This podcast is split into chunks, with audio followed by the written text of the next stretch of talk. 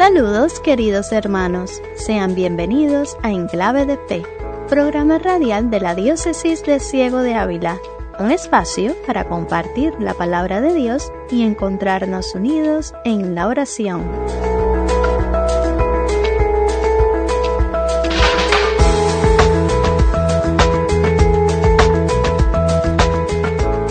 En este cuarto domingo del tiempo ordinario, la liturgia nos habla del poder de la palabra de Dios y de la autoridad con que hablaba Jesús.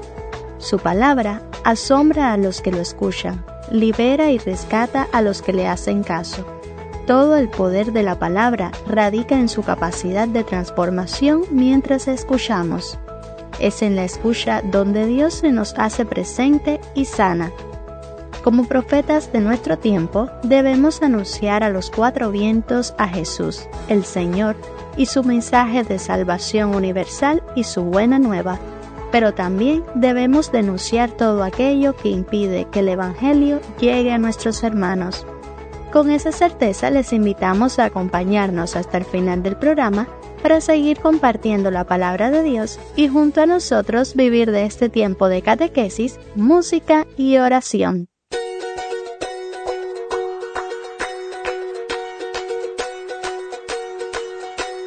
Basta de preguntarse por la vida, basta de quererla comprender.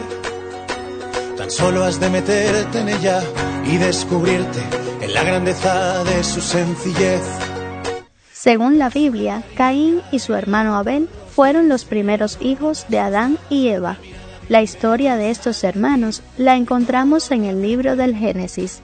Hoy le traemos la primera parte de este relato contado en primera persona conozcamos un poco más sobre Caín y Abel, nuestros hermanos. Vamos por este camino hacia tu mesa, Señor, para el banquete que has preparado y como iglesia peregrina, recibir de tu amor, somos tu pueblo y vamos por este Yo soy Caín, el hijo primogénito de Adán y Eva. Seguramente has oído hablar de mí, pues la historia bíblica me recuerda por haber sido autor del primer asesinato en la historia. Lo sé. La mayoría de la gente no ve en mí más que un malhechor que dio muerte a su hermano. Muchos se han preguntado qué fue lo que me llevó a atentar contra Abel. Para responder a esto, se han dado las teorías más diversas. Permítanme contarles algunas de las que he escuchado.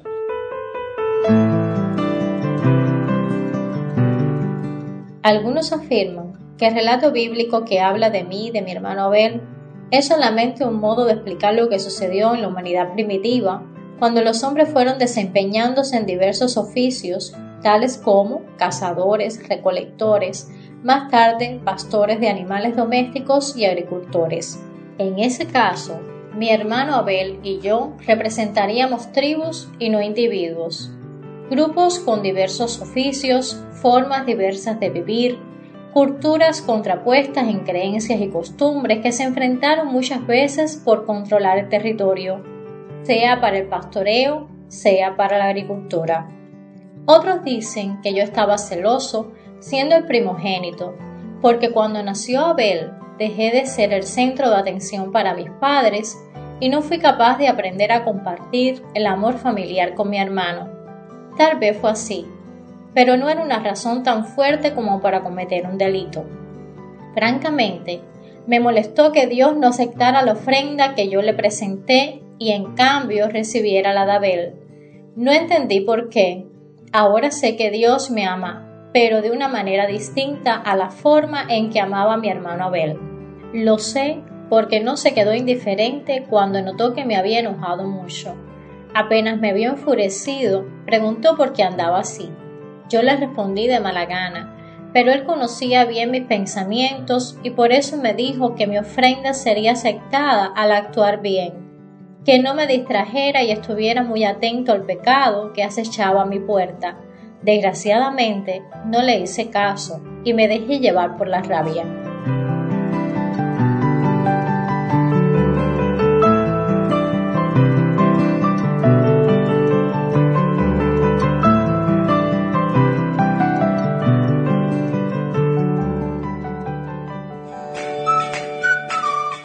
Escuchas en Clave de Fe, un programa preparado por el equipo de comunicación de la Diócesis de Ciego de Ávila. Gracias por la sintonía.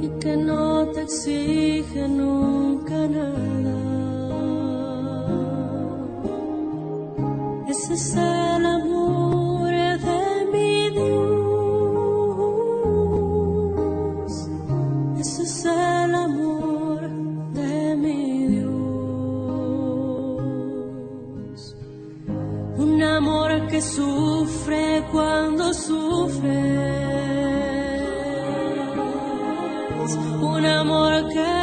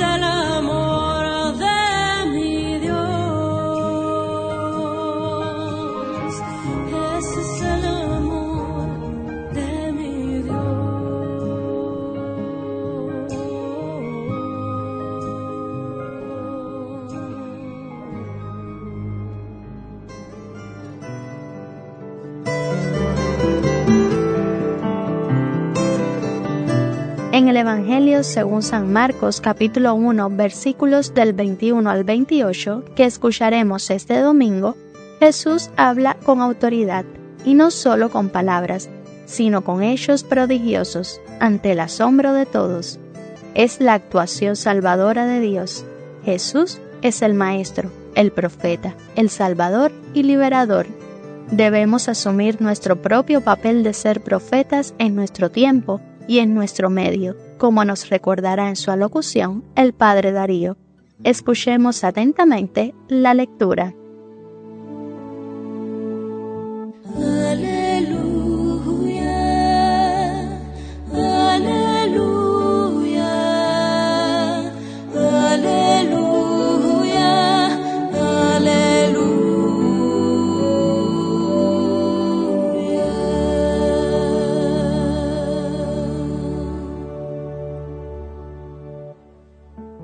En aquel tiempo llegó Jesús a Cafarnaúm y el sábado siguiente fue a la sinagoga y se puso a enseñar. Los oyentes quedaron asombrados de sus palabras, pues enseñaba como quien tiene autoridad y no como los escribas. Había en la sinagoga un hombre poseído por un espíritu inmundo que se puso a gritar, ¿Qué quieres tú con nosotros, Jesús de Nazaret? ¿Has venido a acabar con nosotros? Ya sé quién eres, el santo de Dios. Jesús le ordenó, Cállate y sal de él. El espíritu inmundo, sacudiendo al hombre con violencia y dando un alarido, salió de él. Todos quedaron estupefactos y se preguntaban, ¿qué es esto? ¿Qué nueva doctrina es esta? Este hombre tiene autoridad para mandar hasta los espíritus inmundos y lo obedecen. Y muy pronto se extendió su fama por toda Galilea.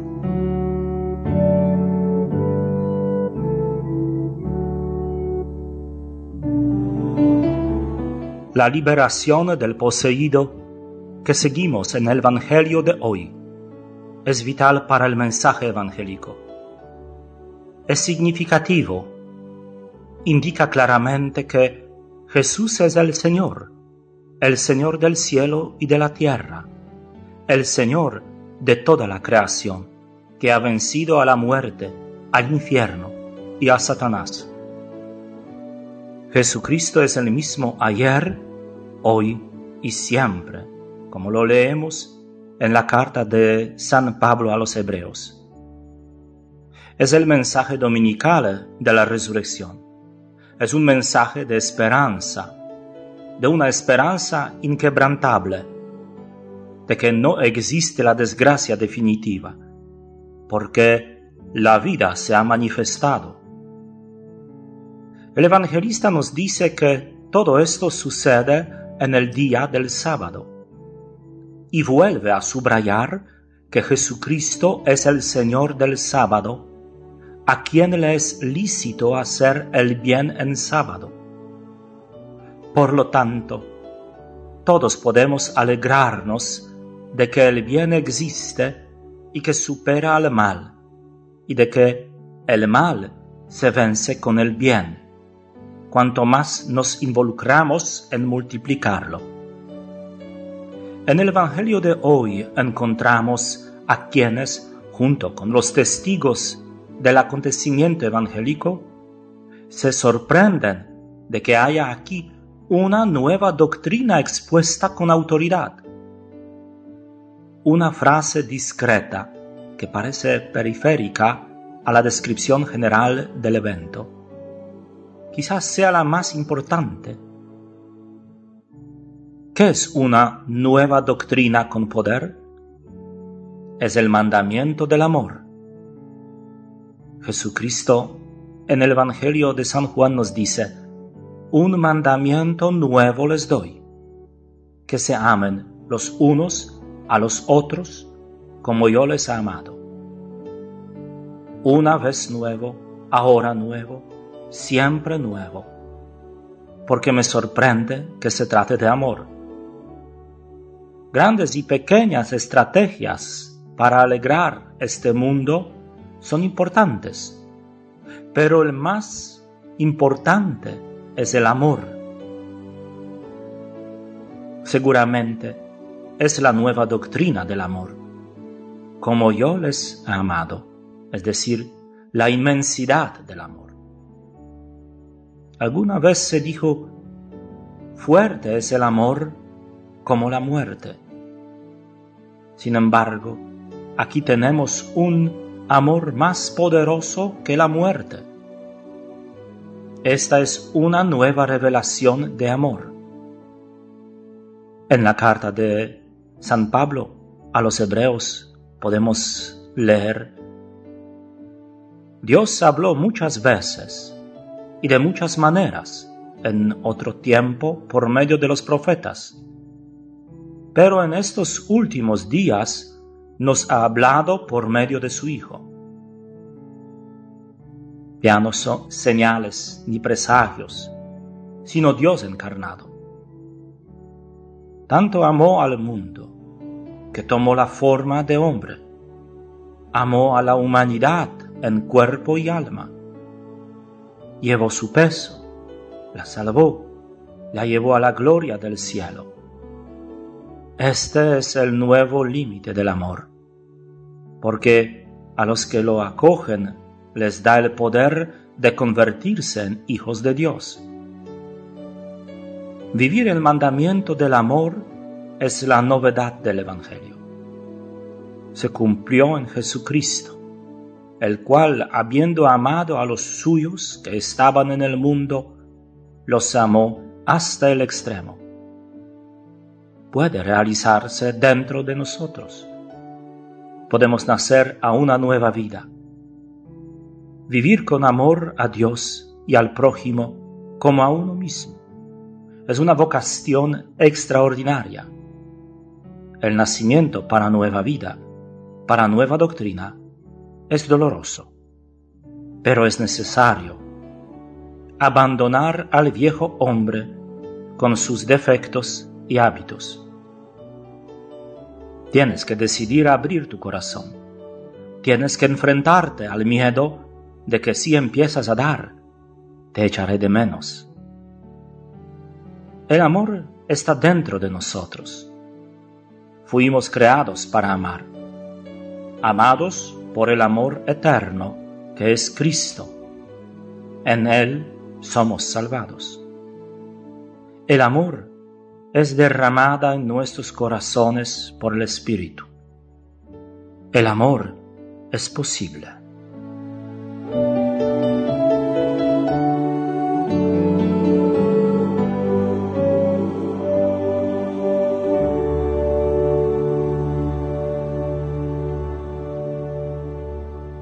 Palabra, Señor, en nuestros días, como el pan, es necesaria.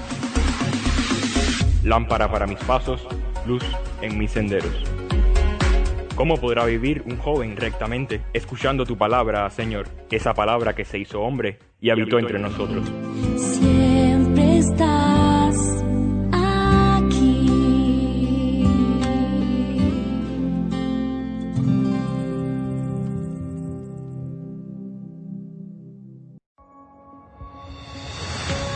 No hay que tenerle miedo a la diversidad de carismas en la iglesia. Al contrario, hay que alegrarse de vivir esta diversidad.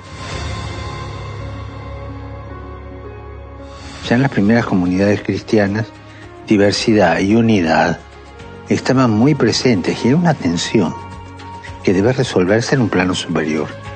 Más aún, para avanzar por el camino de la fe, necesitamos también el diálogo ecuménico con los hermanos y hermanas de otras confesiones y comunidades cristianas, no como algo que confunde o que molesta, sino como un regalo que Dios hace a la comunidad cristiana para que crezca como un solo cuerpo, el cuerpo de Cristo. Pensemos, por ejemplo, en las iglesias orientales. Tienen unas tradiciones propias, unos ritos litúrgicos característicos, pero mantienen la unidad de la fe la refuerza, no la dividen. Si nos guiamos por el Espíritu Santo, la riqueza, la variedad, la diversidad nunca provocan un conflicto. El Espíritu nos recuerda que ante todo somos hijos amados de Dios, todos iguales en el amor de Dios y todos diferentes. Oremos al Espíritu Santo para que nos ayude a reconocer el don de los diferentes carismas dentro de las comunidades cristianas y a descubrir la riqueza de las diferentes tradiciones rituales dentro de la Iglesia Católica.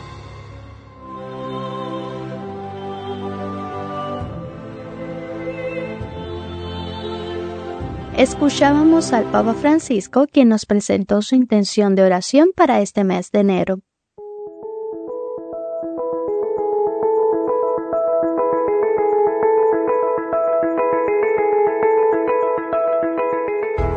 Hermanos, hoy 28 de enero estamos recordando a Santo Tomás de Aquino, presbítero y doctor de la Iglesia, y el próximo miércoles 31 de enero conmemoramos a San Juan Bosco.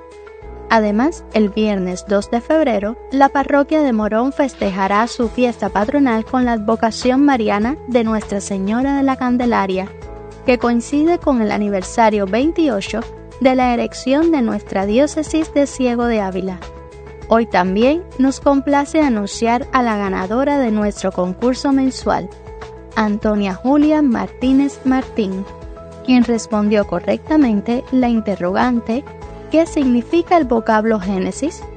Génesis significa origen, principio, comienzo, nacimiento. Muchas felicidades para ella. Ahora les invitamos a recibir la bendición que nos impartirá el Padre Darío y a escuchar el canto Olor a Tostadas, interpretado por el grupo Hakuna.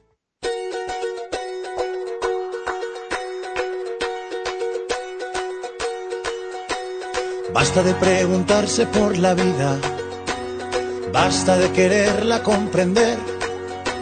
Tan solo has de meterte en ella y descubrirte en la grandeza de su sencillez. Recuerda, escuchemos siempre la voz de Dios y no endurezcamos nuestros corazones.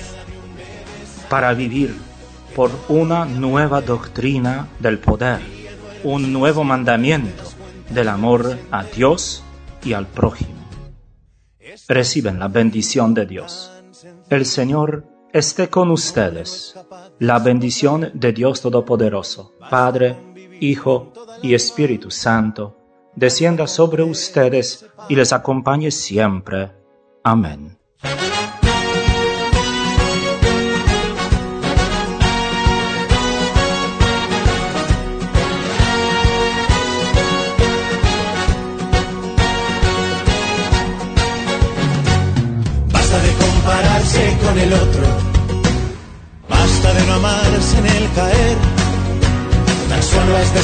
Y si me dejas, me ver.